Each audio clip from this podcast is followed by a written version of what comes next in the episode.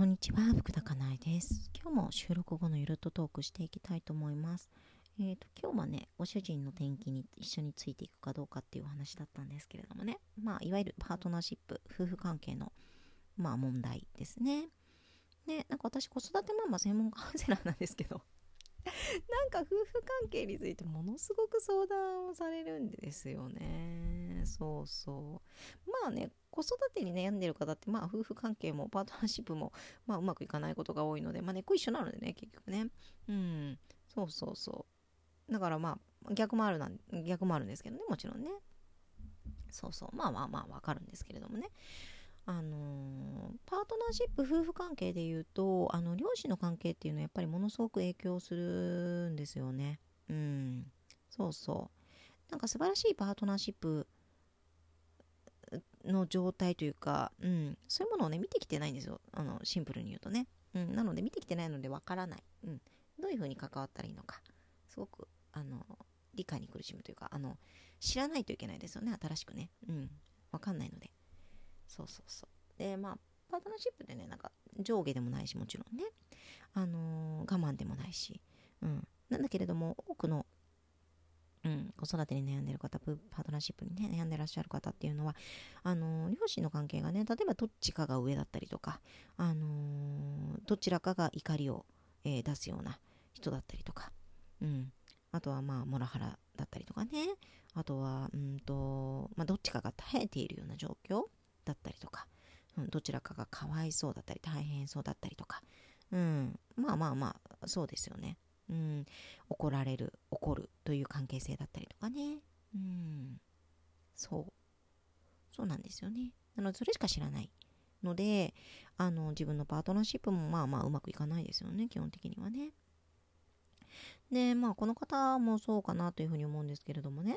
あのまあ我慢をする。どちらかが怒ってどちらかが我慢をするというようなあの関係性になりがちなんですよ。で怒る人ってねあのー、る人もまあ被害者なんですよね。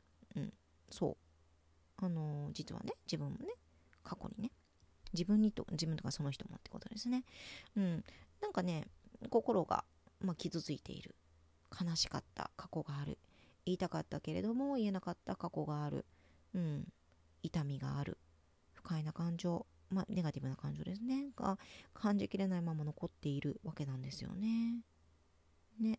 でももちろんそれを癒してあげることなんてできないわけだから、まあ、自分がその人にどう関わっていくかですよね。どう捉えていくかかもしれないし。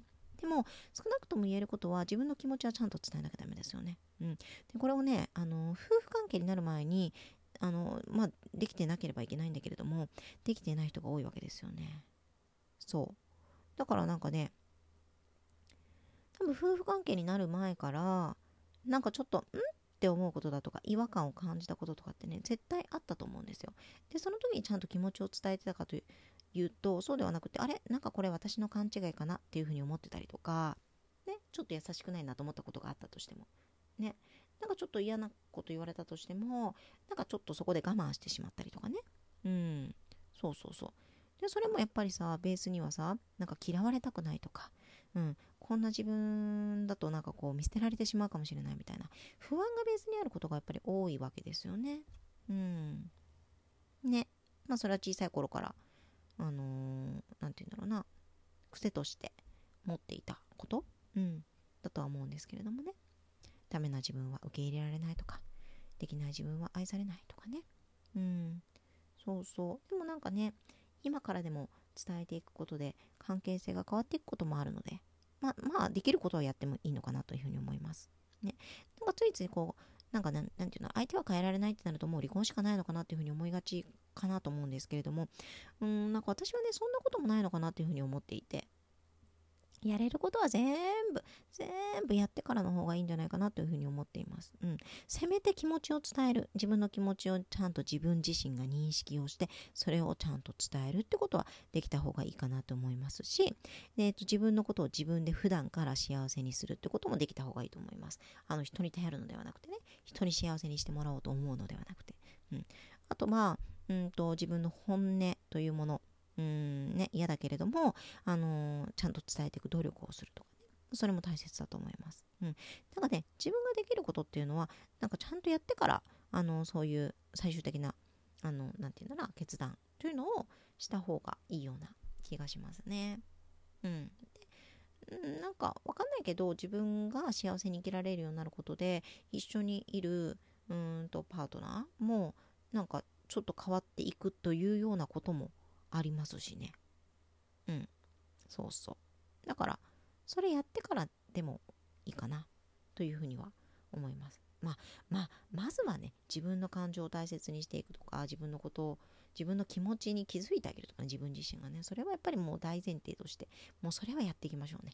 うん。で、まあ、それを伝えるってことも、まず自分一人の時に吐き出すってところから始めて、ちゃんと相手に伝えるってこともして、うん。そうそう、嫌だということはちゃんと嫌だと言うし、うん。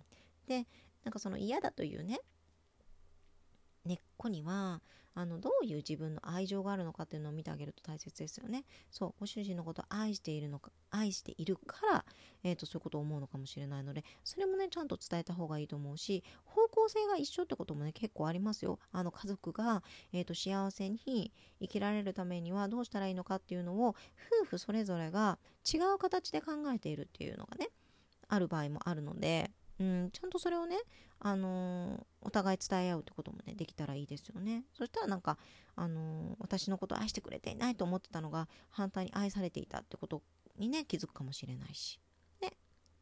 そうそう、ご主人がやってることももしかしたら自分への愛かもしれないので、そういう捉え方ができるっていうのも、すごく重要なことではないかなというふうに思います。うん。